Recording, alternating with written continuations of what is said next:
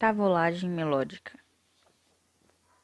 A noite já encontra-se na fracassada tentativa de se apropriar da movimentada avenida e briga para tomar o lugar das luzes que cintilam e reluzem por entre carros, vidros, óculos e janelas. Grandes telões, luzes coloridas, holofotes piscando, carros de luxo estacionando. Los Angeles. A via de concreto previa alvoroço durante as madrugadas. De um lado vê-se uma grande boate, de outro vê-se um dinâmico bar, e no centro das atenções, o mais chamativo e clamoroso cassino da cidade, o Lange Velouté. Trata-se de um enorme edifício coberto por grandes fenestras, que são, francamente, verdadeiros rasgões por todo o prédio, que toca uma música estrondosa típica de cassino e tem uma placa cheia de lâmpadas coloridas que soletram Lange Velouté. O atrativo nome tem uma tradução ainda mais glamourosa que o próprio lugar. O anjo aveludado. Desventurados são os que residem no prédio em frente à casa de tavolagem. Muito provável que não tenham uma noite de sono tranquila há muitas luas. Os motores dos carros de milionários e almofadinhas devem acordá-los frequentemente, se é que os mesmos conseguem dormir com o arrebatador som de jazz que sai fugido pelas frestas do cassino. Há, na verdade, apenas uma residente daquele pobre prédio que não é importunada pelo cassino. A jovem senhorita, conhecida como Penélope Oak, a mais brilhante cantora da casa de jogos. Sua voz é pura e leve como o canto do anjo preferido de Deus. Calma e extravagante, uma arma engatilhada para qualquer situação que envolva persuasão. É estridente, mas também é grave um límpido som divino que é capaz de penetrar até o mais duro e rígido homem. Tão linda quanto sua melodia, Mademoiselle Oak traz cabelos negros e curtos, olhos pretos e penetrantes, os quais são cobertos por extensos cílios cor de noite, lábios rosados e delicados, bochechas muito bem desenhadas e um pescoço fino, que é o topo de um corpo magro, sereno e cortês, cujas linhas são precisas da cintura até os pés. Se trata de uma mulher de presença que pode tanto amedrontar-lhe quanto afogar-lhe em desilusões. As buzinas cantaram assim que Penélope saiu na rua, uma ridícula forma de galanteio por parte dos homens que se encontravam em seus luxuosos carros. A cantora revirou os olhos e mandou um beijo para eles, assim tocando seus lábios cobertos por um penetrante vermelho. Sussurrou para si mesma: Daria um morro em cada um. Cantem a mãe de vocês. Senhorita Oak era às vezes muito agressiva, mesmo que amasse ser elogiada. Ela atravessou a rua novamente.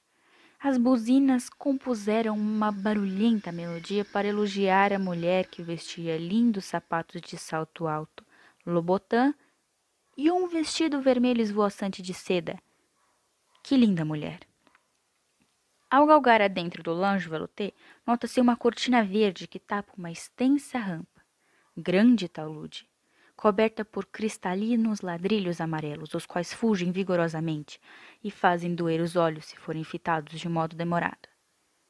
A estrada íngreme conduz os convidados a espalhafatosos salões de jogos, ao catifa de veludo por todo o chão do estabelecimento, a qual estampa um desenho rústico de molduras douradas e bares repletos de drinks para embebedar os apostadores, os levando assim a inconsequentes decisões a cada gole de uísque. Pode-se avistar homens mafiosos, velhos e novos em todas as mesas.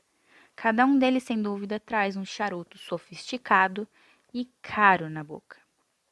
Penélope que transpassa o véu esverdeado na entrada do cassino, repuxando-o com demasiada força, e depois acariciando-o como se o tivesse ferido ou que pôs-se a calcorrear a longa estrada de tijolos amarelos, a qual se dividia em vários caminhos que resultariam em andares completamente iguais. Era impossível enxergar o destino final de cada ramificação da rampa.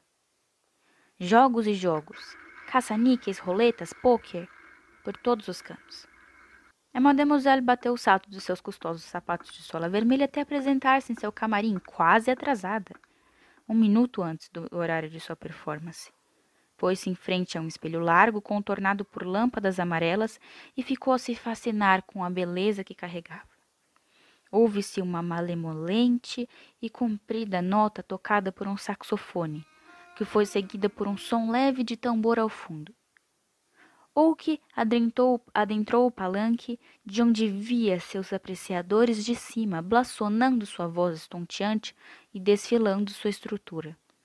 O cassino suspendeu a jogatina por um instante. Todos os sujeitos viciados em dar lances de sorte voltaram seus olhos e ouvidos para aquela bela musa, e esse estado conservou-se por alguns minutos. Algumas cônjuges tiveram de beliscar a orelha de seus consortes para lembrá-los do conjúgio. Enquanto exibe a voz, Penélope batuca repetiti repetitivamente o dedo indicador no microfone. Permanentemente ela continua o movimento do mesmo. Como de praxe, o curso do membro era incessante, ininterrupto. Posteriormente a seguir das horas musicando, a atração principal do cassino veste um sobretudo e perpassa a rua que separa sua morada do seu ofício, cobrindo seu cabelo com suas finas mãos a fim de que o mesmo não fique ensopado com a borrasca que alojou-se na madrugada de Los Angeles. Penélope se, se distancia da casa de jogos em um caminhar tranquilo que a levaria diretamente ao boteco do fim da rua. Ela ansiava por um café, mesmo que fossem três horas da madrugada que é o horário que se encerra seu expediente. Mademoiselle Oak ordena um, uma grande dose de café e mesmo atenta seus ouvidos quando nota ao fundo um som atípico. Galopes equinos. Desenha-se uma expressão confusa em seu belo rosto. Sem ligar se acabará ensopando se a artista vai à calçada e vindo pelas suas costas, um carro prateado avança das sombras e passa ao lado de Penélope, cessando o movimento numa posição tão longínqua que sua visão quase não alcançava. Uma mulher saiu do automóvel carregando uma lanterna extremamente potente e balançou o feixe luminoso pelo asfalto, exaltando gotas de chuva que caíam com força. Seguidamente, a luminescência do equipamento foi direcionada longamente para um só lugar: o apartamento de Oak. A frente do apartamento da cantora foi iluminada por questão de um minuto, durante o qual o motorista e a mulher grulharam sobre algo ininteligível por conta da distância. Penélope cobre os olhos com as mãos ao direcionar a atenção para a janela do próprio quarto, como se procurasse algo que a dupla do carro prateado também procurava. Um homem inebriado bateu em uma lixeira e fez com que Oak se desviasse de sua investigação, que fazia com face de interrogação. Ela vira-se para o bêbado e escuta novamente o galope, ao voltar rapidamente, atenção figura, para a figura estranha, a mesma já havia sumido. Simplesmente sumiu. Mademoiselle que voltou ao seu apartamento cambaleando por conta da chuva. Uma ducha quente não serviu para acalmar os nervos. Quem são? Qual a razão do interesse em meu quarto? Será que me rastreavam? Por saber que meu expediente acaba às três horas da manhã? Conspirariam contra mim? Talvez não me, não me encontraram e se foram? Ao anoitecer subsequente, as luzes já piscavam e pneus já cantavam em frente ao longe veloté. E Penelope Oak entrajava-se com um formoso vestido de cor marrom. A artista pôs-se em direção ao ofício, ouvindo como de costume uma melodia de buzinas e constantes paqueras.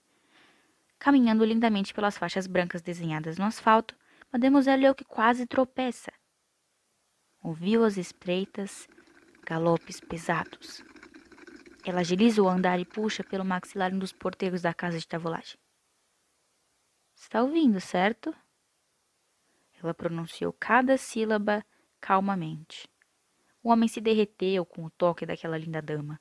Foi como se ela o tivesse petrificado ou que mira-o por instantes, revira os olhos e segue caminho direto ao último andar do prédio, uma espécie de armazém de equipamentos. Na apresentação daquela noite, ela desceria ao público através de uma espécie de balanço que ia do teto até o chão do cassino. Penélope compareceu ao armazém e sentou-se no balanço, fazendo uma linda pose que pararia o cassino como na noite anterior.